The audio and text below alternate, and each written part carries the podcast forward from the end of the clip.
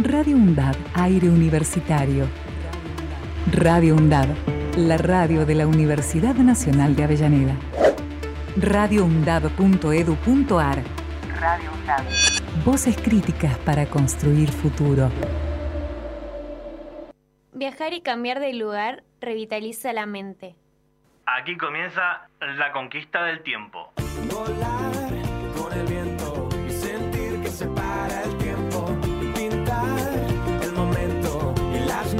persiguiendo. Saber cantar, pasarlo. Pam pam pam para pam pam pam para pam pam pam para pam pam para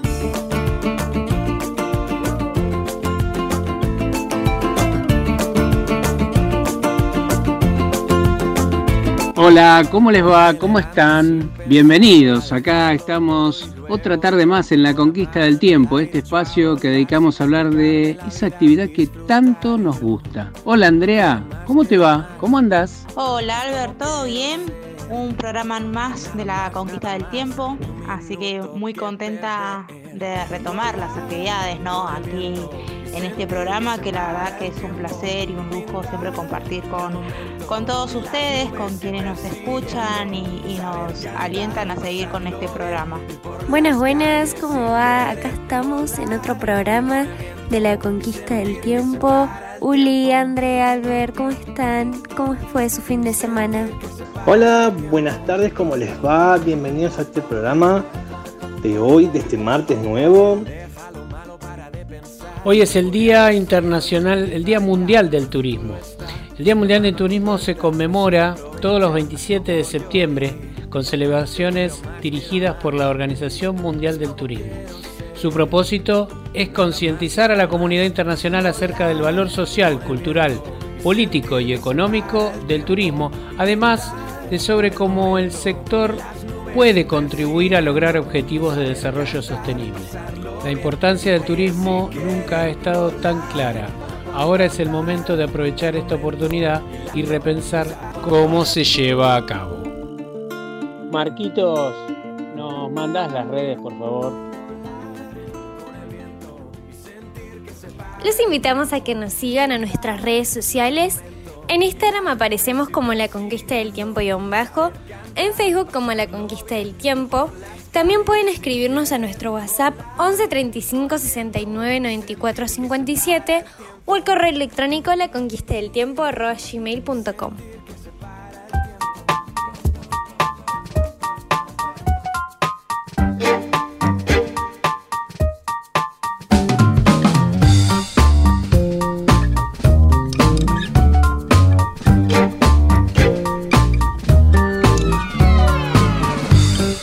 Anhelo dirigido hacia ti, yo estaba solo en un rincón del café. Cuando de pronto oí unas alas batir, como si un peso comenzara a ceder. Se va, se va, se fue.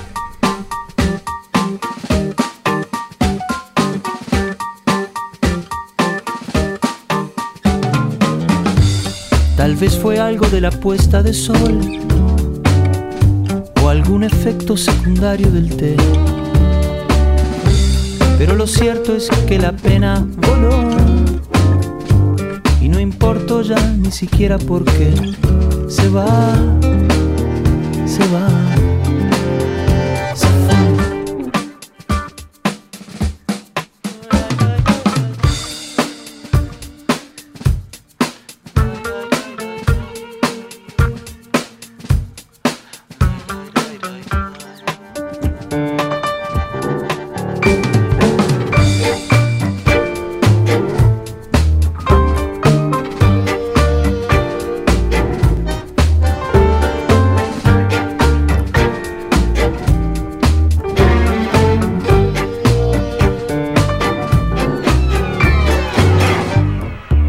Veces mejor no preguntar. Por una vez que algo sale bien. Si todo empieza y todo tiene un final. Hay que pensar que la tristeza también se va.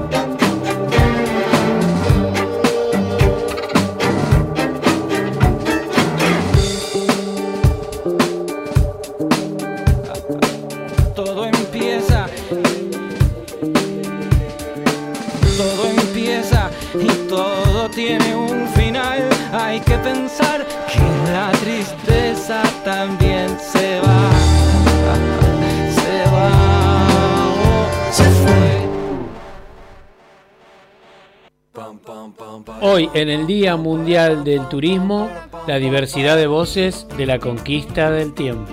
Cuando uno se involucra es, imposible no tener un sentimiento con la gente, o sea, la realidad es que uno comparte desayuno, almuerzo, merienda, cena, por momentos eh, en las cenas o en los almuerzos, en los almuerzos se arman charlas muy tranquilas, muy lindas, algunos te hablan de la familia, otros te hablan de su trabajo y también te hablan de cosas fuertes que quieren compartir con vos porque el viaje hizo que se abran y, y te cuentan cosas fuertes y se empiezan a crear vínculos. Hoy es bastante confiable un pronóstico meteorológico, especialmente los que son a corto y mediano plazo. Cuando hablamos de corto y mediano plazo te estoy diciendo a lo mejor un pronóstico de dos días, tres días, hasta siete días te diría que hoy tiene una confiabilidad muy importante. Así que directamente a tu pregunta, claro que hay que confiar en los pronósticos meteorológicos. Y para mí el turismo es una actividad fundamentalmente humana, con una dimensión simbólica, eh, clave, clave. ¿Y por qué? Porque interviene en la constitución eh, o en la construcción de subjetividad de las A personas. pesar de los años transcurridos y de haber trabajado en muchas, siempre hay una nueva, donde te postulás por primera vez.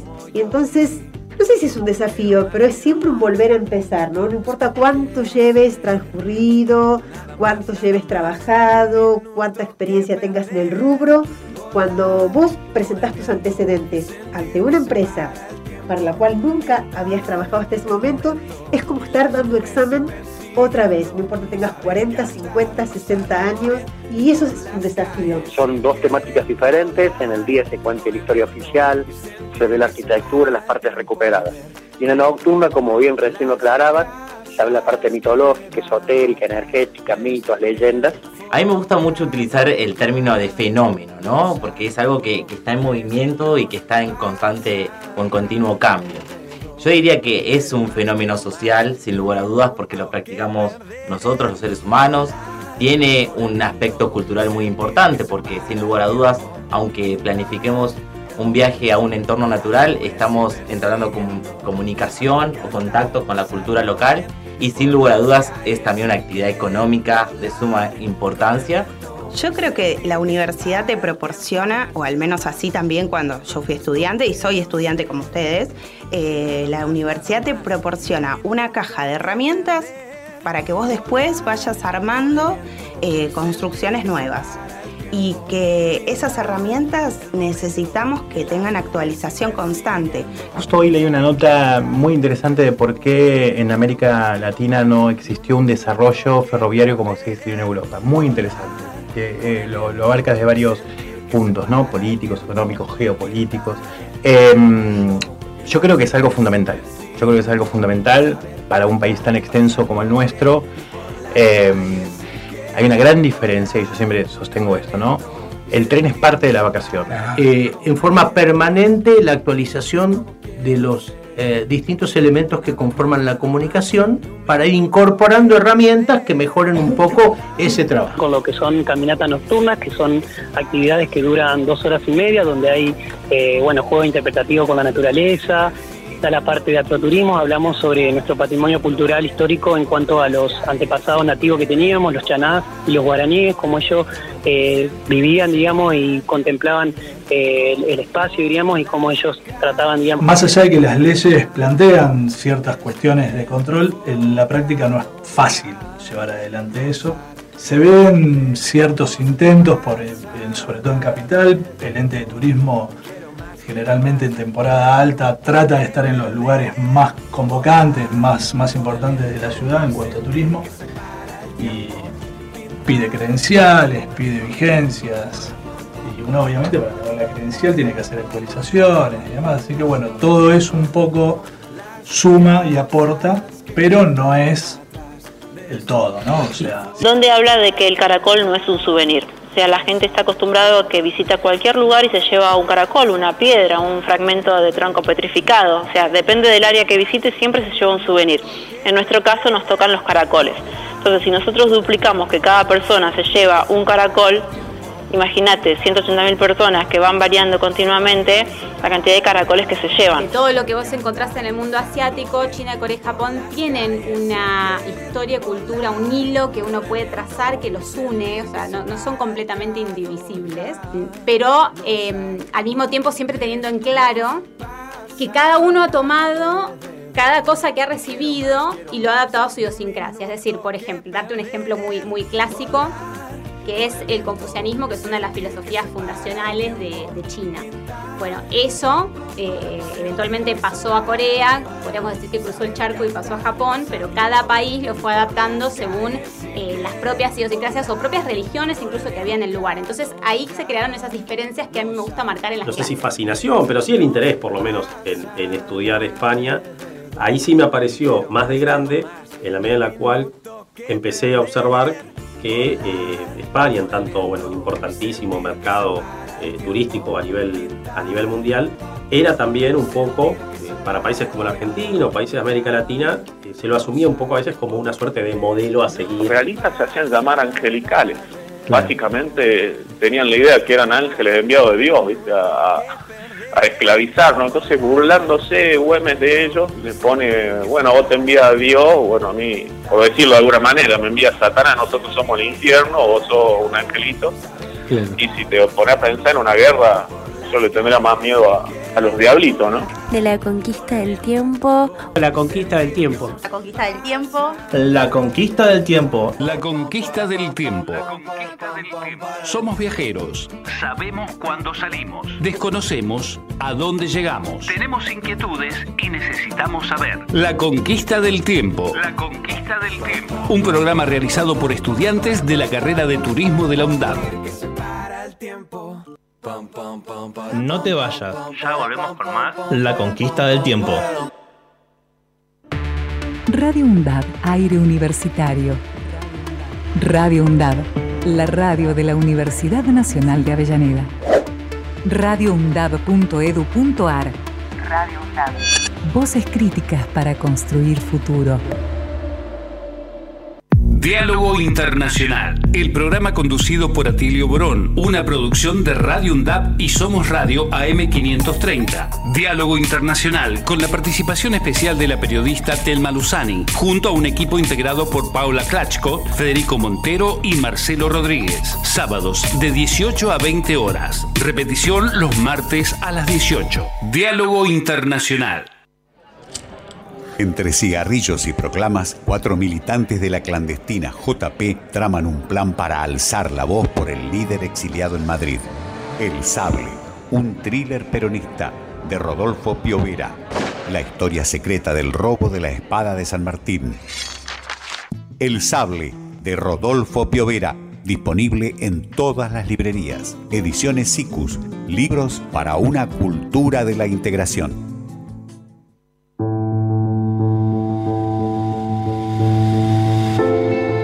La Embajada Británica en Argentina promocionó una competición universitaria denominada ¿Por qué me gustaría conocer a mis vecinos de las Islas Falkland? Compartiendo el repudio a dicha convocatoria expresada por nuestro Consejo Interuniversitario Nacional SIN, la red de radios universitarias nucleadas en Aruna reafirma su compromiso con la causa Malvinas, su disposición a seguir trabajando para la construcción de la memoria e identidad de los y las excombatientes y sus familias, además de la irrenunciable demanda de soberanía argentina en las islas del Atlántico Sur. Invitamos a las comunidades universitarias de todo el país a rechazar esa convocatoria que esconde en tono diplomático la legitimación de la usurpación colonial británica. Las Malvinas son territorio argentino. Aruna, Asociación de Radios de Universidades Nacionales. Para cortar las noticias falsas y la desinformación, entérate de todo lo que hacemos en Radio UNDAB y UNDAB TV. Encontranos en Facebook, Twitter e Instagram como UNDAB Medios. Seguinos en YouTube. Suscríbete a UNDAB TV. Bájate la app de Radio UNDAB desde tu tienda de aplicaciones. Somos los medios de comunicación oficiales de la Universidad Nacional de Avellaneda. Otra comunicación.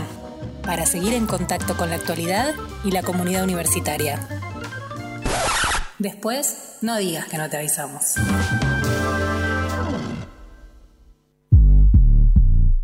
Hacemos pie. Recorremos todos los paisajes de la ciudad de Avellaneda y los distintos escenarios barriales, con agenda propia. Hacemos pie, paisajes y escenarios, de lunes a viernes de 10 a 12 horas. Hacemos pie. Radio UNDAB. Aire universitario que inspira. radioundab.edu.ar Para construir futuro. Palabra autorizada. Hablamos con los que saben. Palabra autorizada. Seguimos en la conquista del tiempo y en nuestro segmento Palabra autorizada hablamos con los que saben y hoy estamos comunicados con Alejandra Cersósimo. Alejandra es socióloga de la cultura, magíster de la Universidad de San Martín. Es licenciada en estudios orientales de la Universidad del Salvador, profesora eh, recibida en la Universidad del Salvador también, tiene una diplomatura en Historia del Estado argentino a través de sus políticas educativas de la Universidad de 3 de Febrero, tiene tecnicatura en Historia de la Civilización de Antiguo Egipto y Lengua y Arte de Antiguo Egipto de la Universidad Nacional de Tucumán, está recibida en la Escuela Municipal de Arte Dramático en la MAD, nada menos de actuación, y tiene trabajo 12 años en el Museo Nacional de Arte Oriental, cuatro años en el Instituto Nacional de Antropología, 15 años en la Manzana de las Luces, un año en el Museo del Cabildo. Ha hecho tareas de investigación, difusión, organización de eventos culturales, curaduría de ciclos de cine, gestión de colecciones, colaboración en bibliotecas y archivos. 32 años laburando sobre nuestra historia. Hola Alejandra, ¿cómo estás? ¿Qué tal, querido? ¿Cómo están y cómo están todos? Un saludo a la universidad. Muchas gracias, muchas gracias. Acá Alberto y Ulises, vamos a charlar un ratito con vos. Eh, como te dije el otro día que te vi, te conocí en el Cabildo, que fuimos con un centro de jubilados a hacer la visita del Cabildo, y la verdad que me quedé impactado con qué naturalidad les contabas este, la, nuestra parte de nuestra historia, ¿no? Me encantó que dijiste ubiquémonos en tiempo y espacio. ¿eh? Sí, es muy importante el tema de la contextualización, porque durante mucho tiempo eh, se eh, tenía una forma de difundir contenido sin contexto. Y el mismo museo en otras épocas, digo, en general, pasaba a ser un repositorio de objetos en una vitrina donde se leía un cartel indicador y no se contextualizaba, eran formas que después se fueron perfeccionando. ¿Cómo observas la actividad de los museos en nuestro país? La actividad después de la pandemia, que fue el gran parate del mundo, es absolutamente importantísima, esperanzadora, muy concurrida a nivel mundial también. Esto sucedió un gran corte en nuestra historia desde el 2020, en donde se resignificaron un montón de cuestiones respecto de lo que es la transmisión de contenidos culturales y el rol del museo también en la sociedad que es algo que se viene discutiendo hace muchísimos años y que por suerte ahora con la reapertura la vida normal que estamos llevando, puede utilizar esa palabra, el mm. museo ocupa ese lugar eh, preponderante, ya que desarrolla toda la economía local allí donde esté, como un espacio de debate, un espacio de participación, un sitio de identidad sobre todo y de ciertamente protección de patrimonio. Así que eso es lo es muy alentador, muy alentador. Decime Alejandra, ¿cuál es tu actividad eh, principal hoy en día? Hoy en día la pregunta sería qué es lo que yo no hice. ah, bien, perfecto.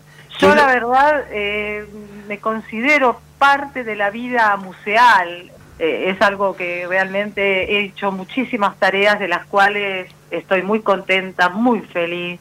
Soy una especie de multifunción, si se me permite la palabra, porque he desarrollado actividades en todos los sectores de los museos, pero particularmente fui convocada al Cabildo para hacer la investigación de contenidos en lo que es las visitas guiadas, para elaborar cierto tipo de materiales y para realizar visitas guiadas para adultos mayores y para público en general o público especial que asiste en ciertos momentos de la semana y además para hacer, como he hecho durante muchísimo tiempo, curaduría de ciclos de cine.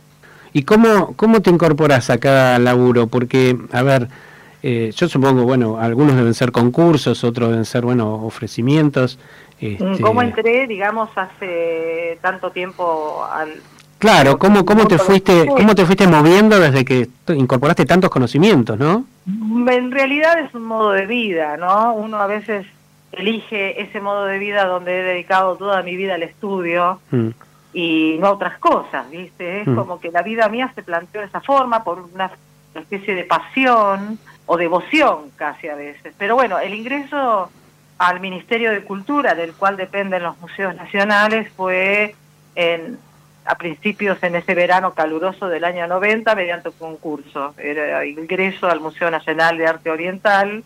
En ese momento se hizo por concurso, tenía que ser una persona calificada este, y bueno, era parte de todo el conjunto de instituciones que existían en ese momento ligadas a la creación de la Escuela de Estudios Orientales de la Universidad de Salvador por parte del padre Ismael Quiles y toda su labor de la comunicación entre Oriente y Occidente que ha sido durante 50 años eh, en su filosofía y en su modo de pensar la que trajo los estudios orientales a nuestro país y de la mano de él también la creación del Museo Nacional de Arte Oriental, por lo cual estudiando yo en, dicha escuela que adquiere el estatus de escuela y no de facultad porque se copia el modelo de, las escuelas de otros lugares como Estados Unidos o Europa. Eh, participé del concurso y gané y pude ingresar. Me imagino que te seguís formando porque eh, me da la impresión que el, el, rubro donde estás, como nos pasa a nosotros, ¿no? que nosotros nos valemos de la historia este, y, de, un montón de información que, manejan más que nada ustedes para armar nuestros relatos y para hacer, para mostrar, ¿no? Para visibilizar un poco los lugares o los hechos o, los personajes. Este, me imagino que te seguís formando.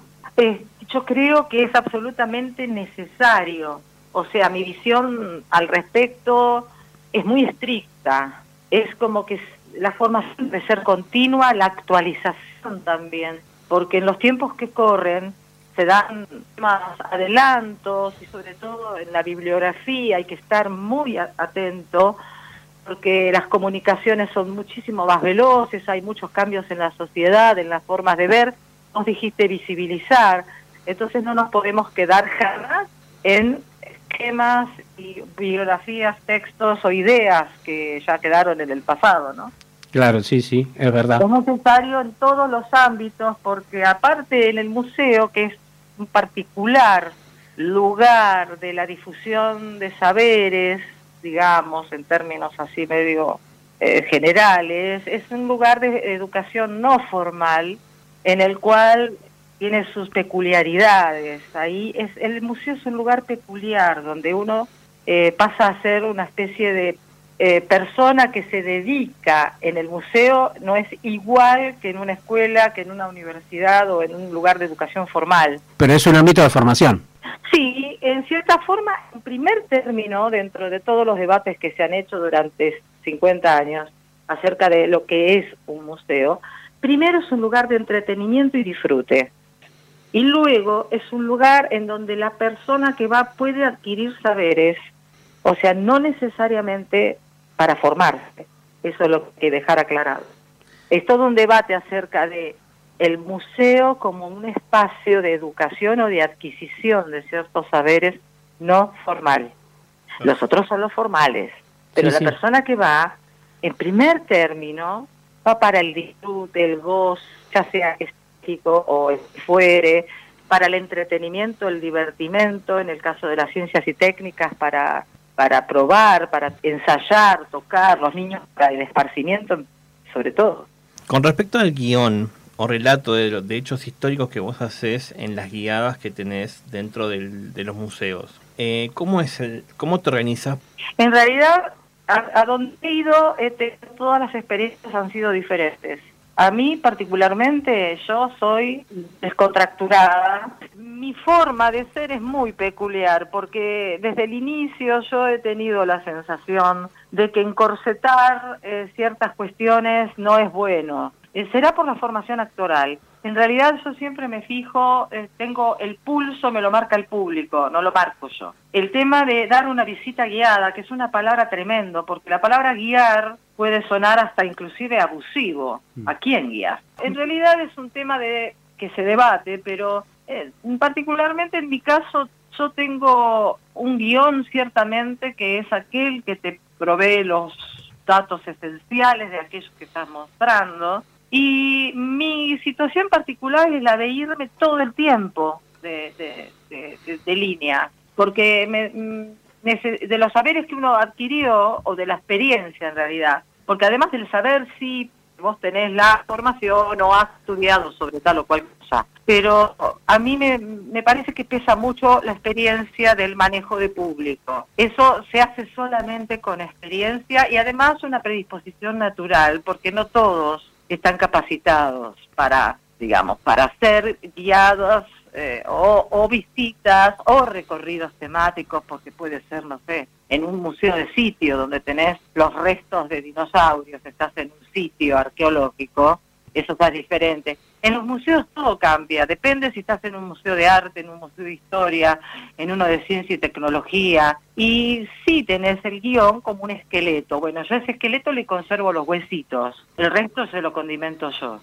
Sí, a nosotros nos enseñan que hay que contextualizar y conceptuar. Sí, el contexto es necesario porque en épocas lejanas el museo era un lugar de que se llamaba Gabinete de Curiosidades y con la formulación moderna de museo, donde eh, eso ya no existe más, los objetos estaban en otra época descontextualizados, eh, eh, es decir, es como si yo te dijera ahora tenés una momia en el medio de una sala, no sirve absolutamente de nada vos tenés que a las personas ponerlas siempre en contexto. Y para eso yo siempre recurro al, gran arte dramático, que es para mí la, la madre de todas las artes, en donde me gusta mucho lo lúdico y que la gente intervenga y participe, que no se me quede observando y que yo tome el rol protagónico, especie de monólogo, ¿no? Sí, ahí, mira, ahí vamos a hacer un, un punto me acuerdo de algo, hiciste un juego, eh,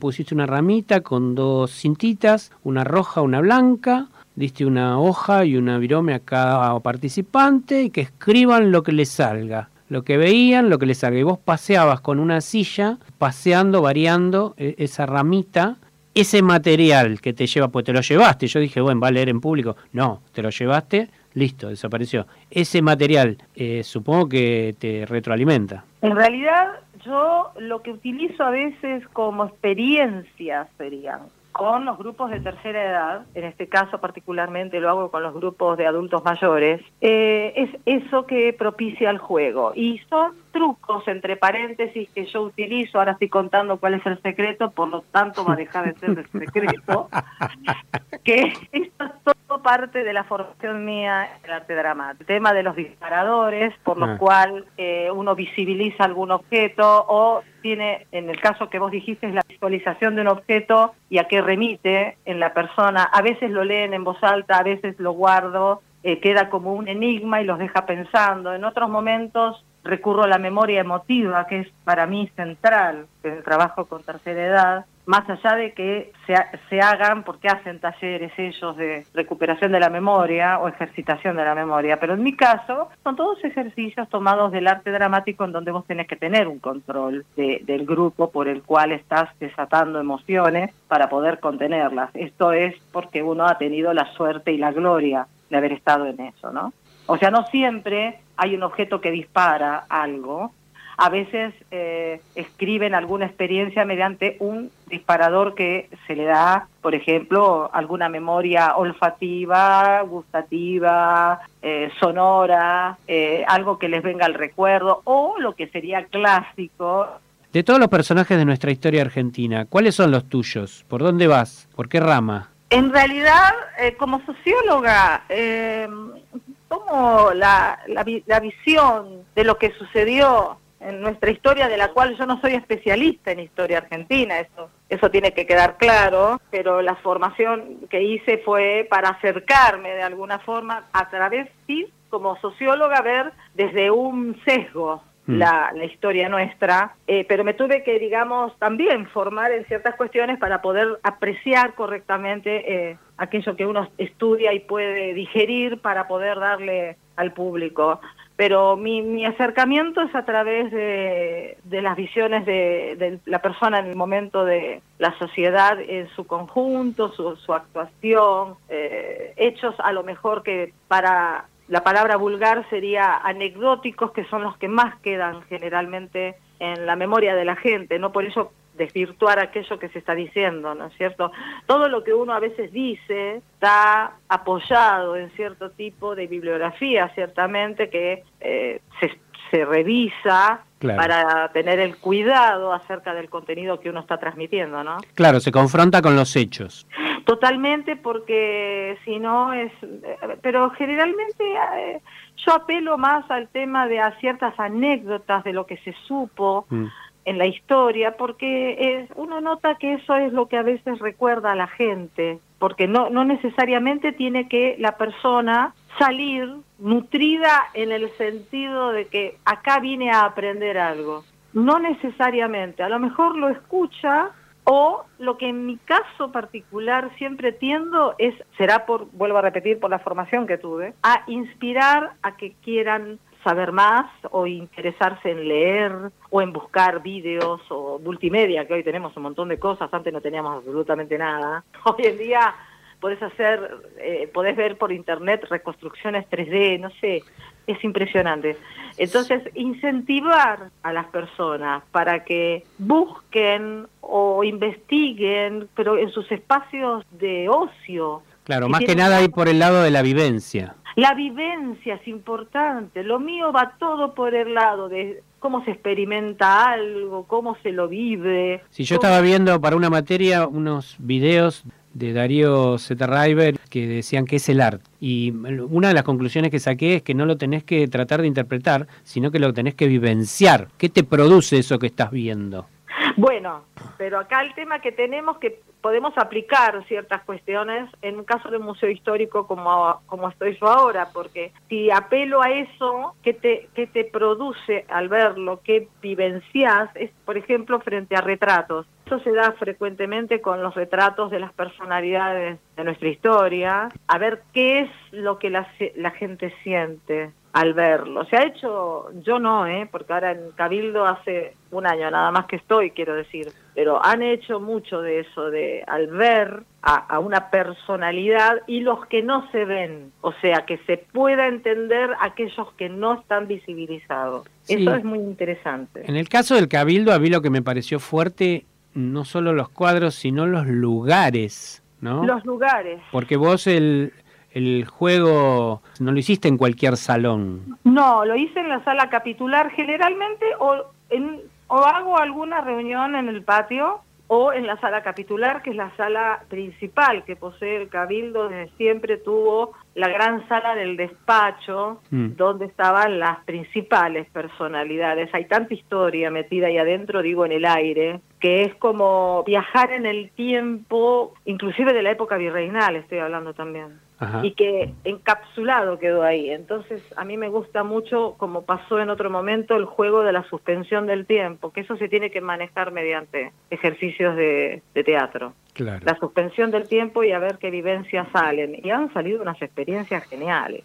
Sí, Geniales. Pero bueno, como siempre digo, personal capacitado en todos nuestros museos existen muchísimos. Y a mí, en mi caso, yo he tenido esa suerte de combinar dos disciplinas para utilizarlas como herramientas, ¿no? Claro, buenísimo, espectacular. Y para cerrar, de Sí. los nombres y personajes, hombres y mujeres de la historia, nombrame tres de cada, tres hombres y tres mujeres, para saber cuál es tu línea. Ah, qué difícil el tema, ¿eh? No, ¿por qué? Porque... Te lo digo yo, San Martín, Belgrano o Saavedra y... ¿Entendés?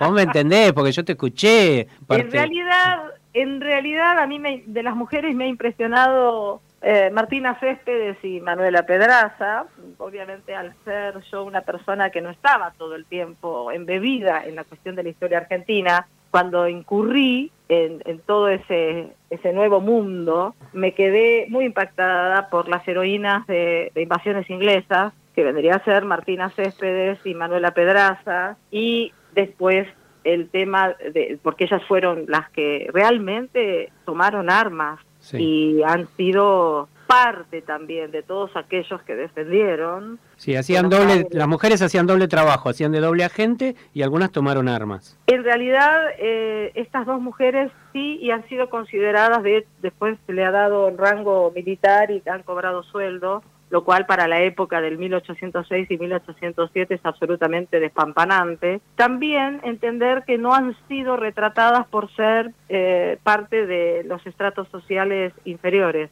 porque eran retratados solamente aquellos que pertenecían a la élite o que tenían algún privilegio social. Entonces no tenemos imágenes, pero sí por lo menos podemos nombrarlas y tratar de saber más de los testimonios que han quedado de ellas y sí también reconocer la participación de otras que sí perteneciendo a la élite eran representadas y las conocemos como Mariquita Sánchez o la misma tucumana Águeda Tejerina de Pose, que fueron también colaboradoras para la defensa de Buenos Aires. Mira, me diste material para que investigue, porque yo es muy importante. todo esto lo voy a buscar. Después de 1810, obviamente, se va a destacar María Remedios del Valle, que siendo afrodescendiente es la madre de nuestra patria en rango de general, con su destacada actuación aguerrida, o sea que hoy en día eh, tampoco eh, y tampoco representada nos la tenemos que imaginar a pesar de los logros el hecho de pertenecer a un estrato social no no no te terminaba de dar la gloria que merecías. De hecho un, un retrato un cuadro algo no no tenemos nada No tenemos nada. y de los hombres no sé no sé porque me, me, me genera mucha eh, admiración algunos Güemes ni hablar Güemes, bien, bien, Güemes, estamos del mismo lado. estado muy impresionada. Belgrano es una persona que me ha dejado absolutamente absorta cuando empecé a estudiar acerca de él. Eh, ya la, la participación de Belgrano en el consulado, que era uno de los órganos satélites que estaba también ligado al cabildo, es decir, ya de época virreinal, el consulado que se encargaba de todo lo que era la cuestión del comercio exterior este, y las cuestiones económicas, él empezó a editar un diario llamado El Correo de Comercio, donde exponía todo su pensamiento. Y hay escritos, hoy están todos digitalizados, por suerte, hay escritos donde él hablaba acerca de lo que era la economía, el comercio exterior, eh, toda la cuestión de la, posición de la mujer en la sociedad, escritos también sobre otros tópicos, lo cual denota una persona de una dimensión gigantesca frente a lo que uno, por supuesto, recordaba de los estudios de otras épocas, que lo trasciende, los excede muchísimo.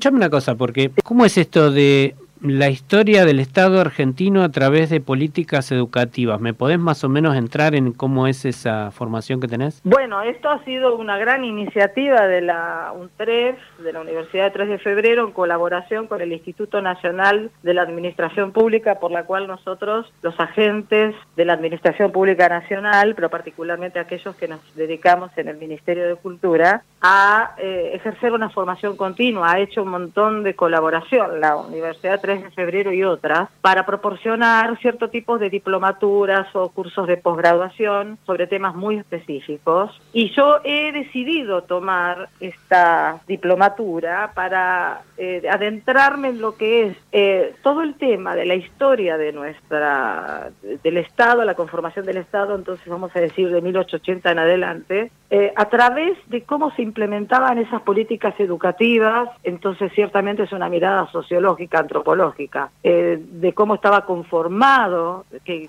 los gobiernos, la, sociedad, los intereses a los cuales estaba dirigido, quiénes se formaban, quiénes accedían, cuáles eran los planes de estudio, la formación, digamos, de las primeras escuelas, más allá de todo lo que se puede saber acerca de Sarmiento, el, digamos, eh, los enfrentamientos, entre comillas, estoy hablando de, Sí. de visiones opuestas entre Sarmiento y Alberdi, luego todo lo que es la generación del 16, después hasta el 30, con el corte que se produce, la nueva, las leyes de educación, es, qué es lo que postulaban, y es absolutamente maravilloso. En este caso es hasta el 55, hasta, hasta el fin del primer peronismo, Ajá. donde hay un montón de leyes, donde un montón de giros en la sociedad, acompasando todo lo que era aquello que se entendía, la, la- la Argentina que se estaba creando, formando, eh, las incidencias de la inmigración, de la industrialización. Sí. Es una mirada realmente muy, muy eh, excelente que, no- que, que he tenido para comprender procesos históricos y sociales nuestros. Muy bueno, muy bueno, muy, muy. Aparte, al verlo desde políticas educativas, es como que estás viendo eh, de, de dónde se cocina la cosa, ¿no? Donde, para dónde va la, la, la historia. El tema era la, el, el- eh, aquellos de la sociedad que estaban en el poder, qué discurso tenían, versus aquellos que recibían pasivamente Mm. algún tipo de instrucción, o de hecho también los debates acerca de la palabra instruir o enseñar, cuestión se, se deseaba que se aprendiese. Claro. Es todo un tema absolutamente ligado a, a los cambios de nuestra historia. Sí, a los hechos de la historia argentina y en contexto mundial. Y en contexto mundial ciertamente, porque no nos olvidemos que nosotros a partir del, particularmente 1880, fue la, fueron las grandes olas de inmigración que hemos tenido, que cambiaron sustancialmente el mapa social nuestro. ¿Podrías contar alguna anécdota de la manzana de las luces? ¡Ay! Aunque sea un poco. Dios mío, yo anécdotas tengo un montón porque he, he hecho tanta cosa loca en mi vida. Digo loca porque he sido siempre así. Sí, vos te referís a díscola. Este, fuera, Díscola fuera, puede ser. Mirá, fuera- que, mirá qué palabra maravillosa. Claro, pues. Díscola, rebelde, Claro. alocada, sí, ¿por qué no? Sí, tengo un carácter así, me encanta porque me, me gusta salirme de, de las varas. Está muy bueno. Pero anécdotas no, maravillosas en el sentido de que siendo yo una persona que fui formada entre los jesuitas desde la primaria, Ajá, cuando llegué a la Manzana de las Luces, porque es la manzana más antigua de Buenos Aires, que de hecho su estrato más antiguo corresponde a todos los edificios y el legado de los jesuitas en ella, luego sería el estrato de, de las construcciones de la época virreinal y todo lo que posee eh, después, que sería la parte institucional del 1880 en adelante, o sea que cubre los 400 años de la historia de Buenos Aires en una sola manzana. Tremendo. Me sentí realmente muy impresionada. Y anécdotas, no, anécdotas en el sentido, hay varias, pero es como la admiración de Por todo aquello que estaba viendo, o sea, vos vas caminando por esos Mm. diversos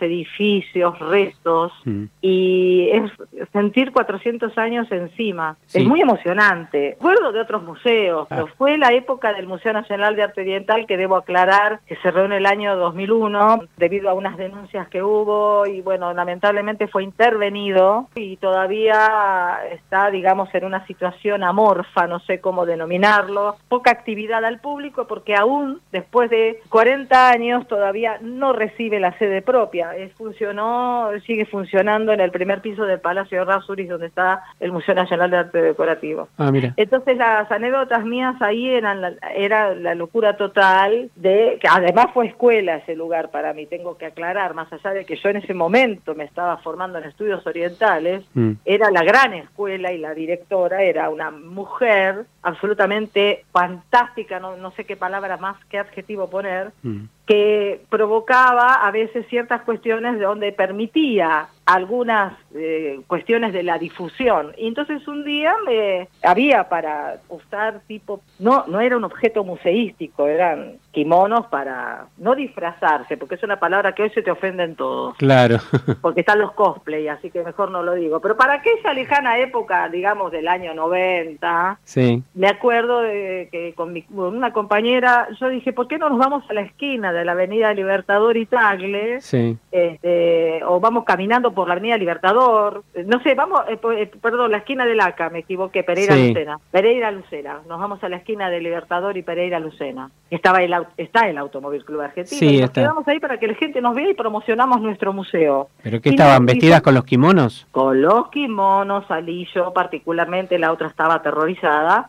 Entonces con los folletos que se imprimían, o sea, con, con- escritos en las máquinas En las viejas escribir, con los Olivetti.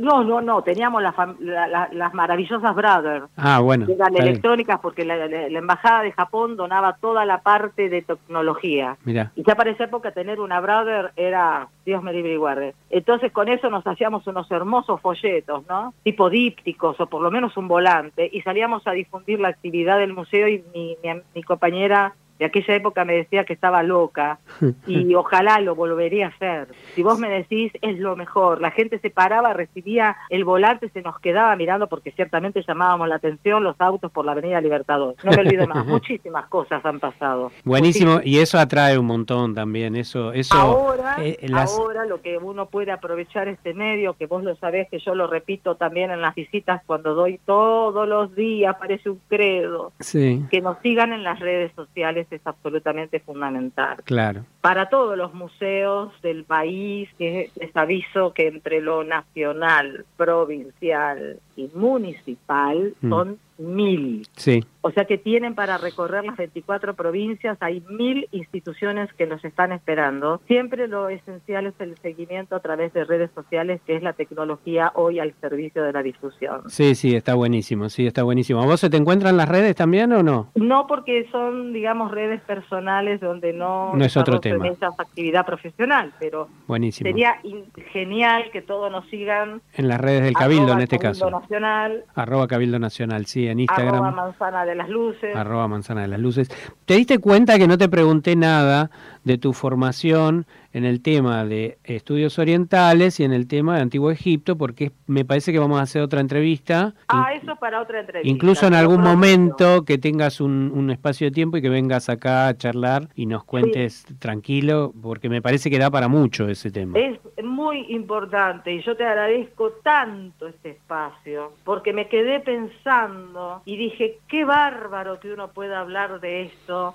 Y Mm. si sirve de algo hoy en día, a mí lo que único que me interesa después de haber gastado tacos caminando durante más de tres décadas, digo, y la experiencia y la vivencia. Claro. Para poder transmitir, para que le llegue a todos. Claro, sí, sí, no, es genial. Te iba a preguntar, ¿la Escuela de, eh, Municipal de Arte Dramático cómo te resultó? Excelente. La Escuela Municipal de Arte Dramático fue el gran amor en mi vida. Mm, y la cursé en- cuando estaba, cursé, la, digamos, los tres años que era en ese momento, mm. en la antigua sede que ya no es más, en la calle Moreno, al lado del Museo Etnográfico. O sea, O sea que estabas ligada a tu, a tu, a tu formación. estaba como y yo después me iba al museo etnográfico y miraba.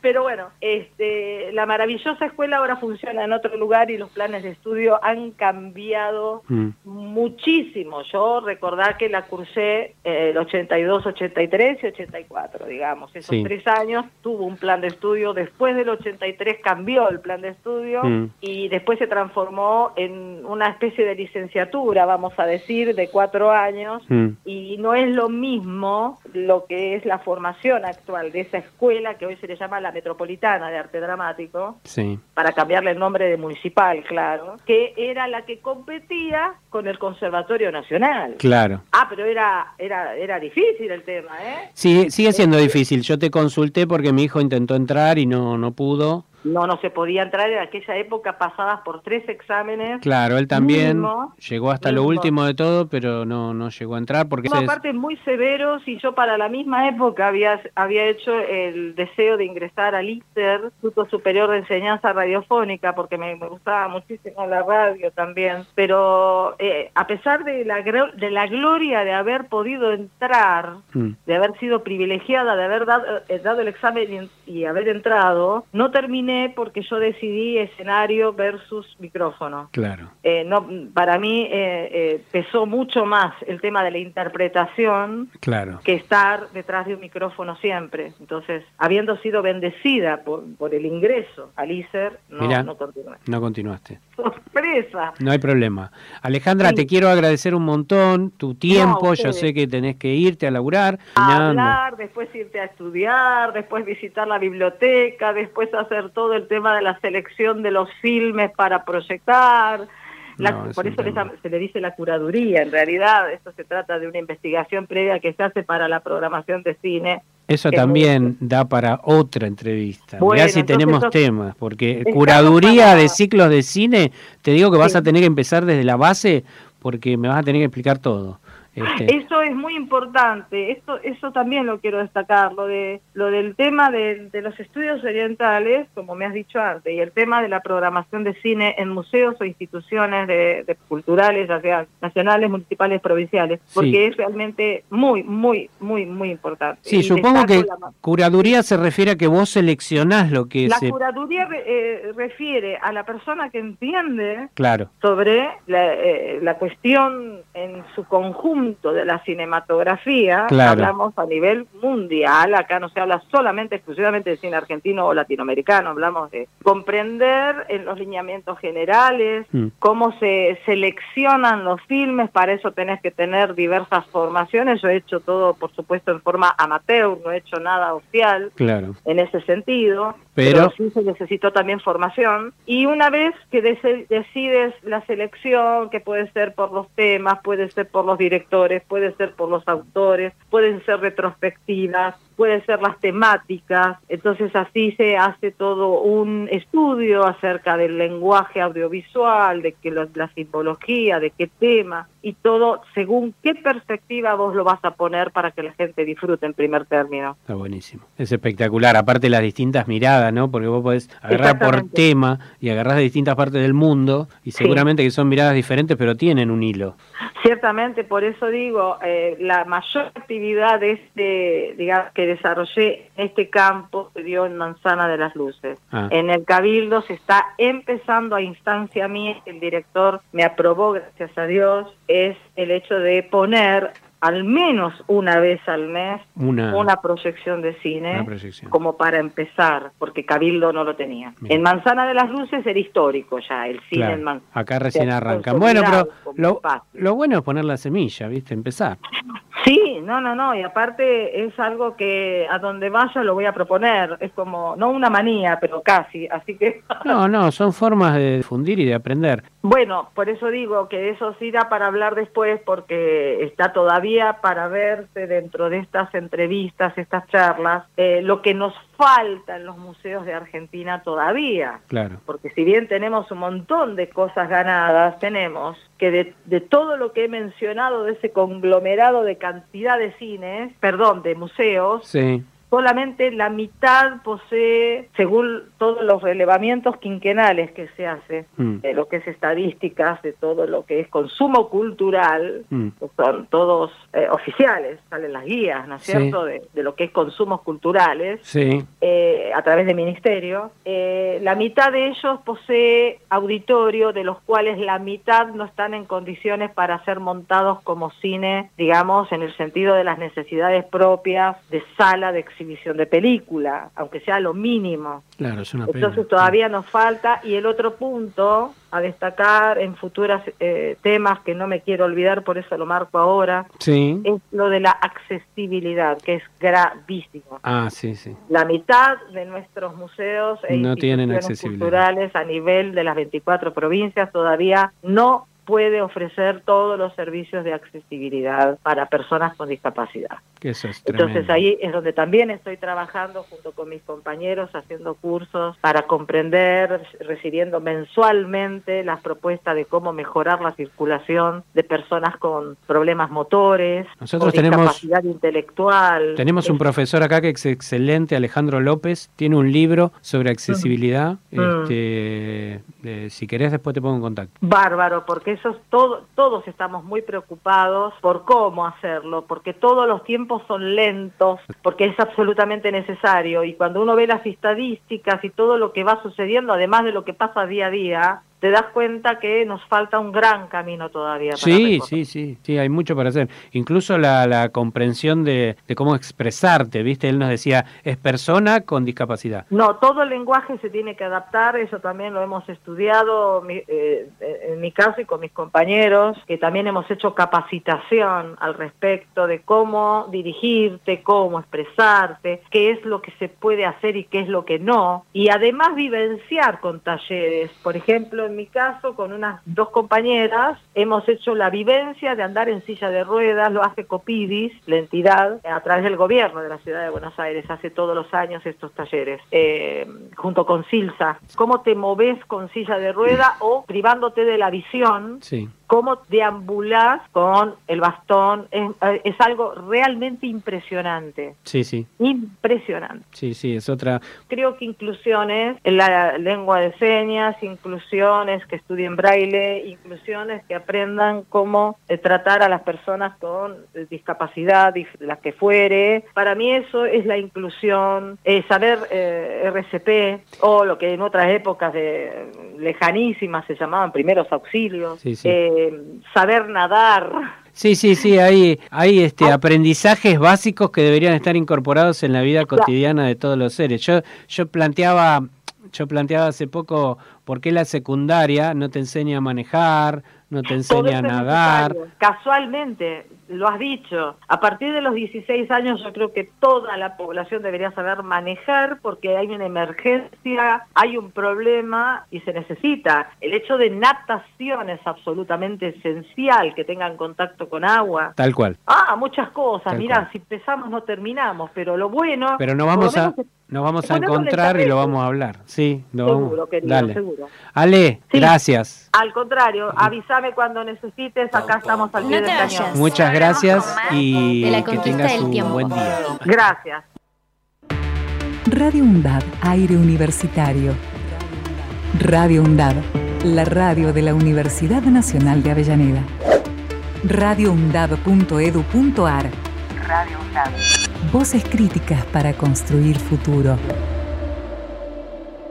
Diálogo Internacional, el programa conducido por Atilio Borón, una producción de Radio UNDAP y Somos Radio AM530. Diálogo Internacional, con la participación especial de la periodista Telma Luzani, junto a un equipo integrado por Paula Klachko, Federico Montero y Marcelo Rodríguez. Sábados de 18 a 20 horas. Repetición los martes a las 18. Diálogo Internacional. Radio UNDAB. Aire universitario que inspira. radioundab.edu.ar Para construir futuro. Vivamos Avellaneda. Te contamos qué podés hacer en la ciudad de Avellaneda.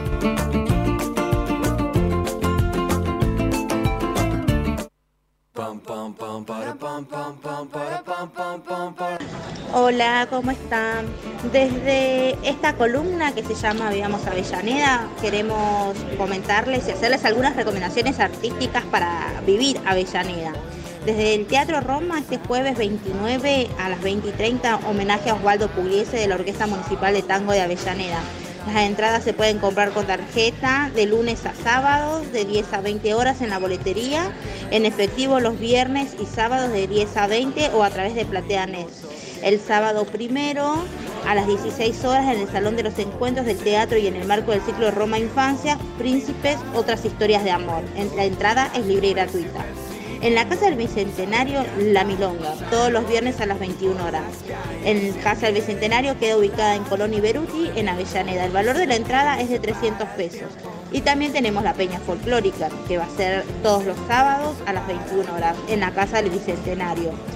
Eh, se viene Avellaneda Oktoberfest este sábado y este domingo es una actividad de cerveza donde se van a ofrecer cervezas artesanales de estilo alemán de productores locales y las propuestas gastronómicas y shows en vivo, ¿no?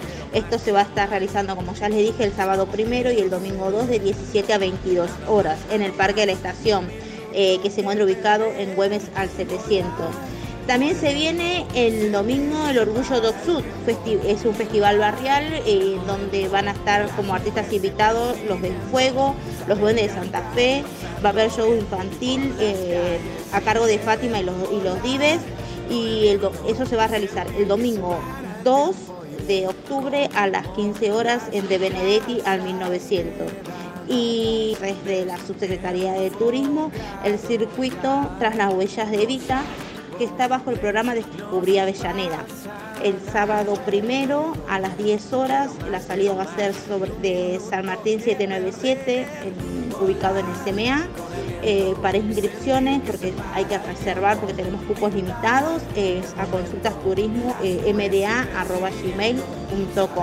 También estamos celebrando hoy el Día Mundial del Turismo, entonces para todos los que formamos esta profesión, la verdad que es un, honor y un lujo poder celebrar un día donde, donde realmente estamos todos involucrados en mantener esta actividad y, y, y fomentarla. Gracias, André. ¿Qué más agregar, no? Feliz Día Mundial del Turismo para todas y todos. Y la semana que viene vamos a seguir con el libro La Radio Universitaria. Acuérdense, estudiar hace la diferencia. Dale, Marquitos, llévalo. Llévalo nomás. Muchas gracias.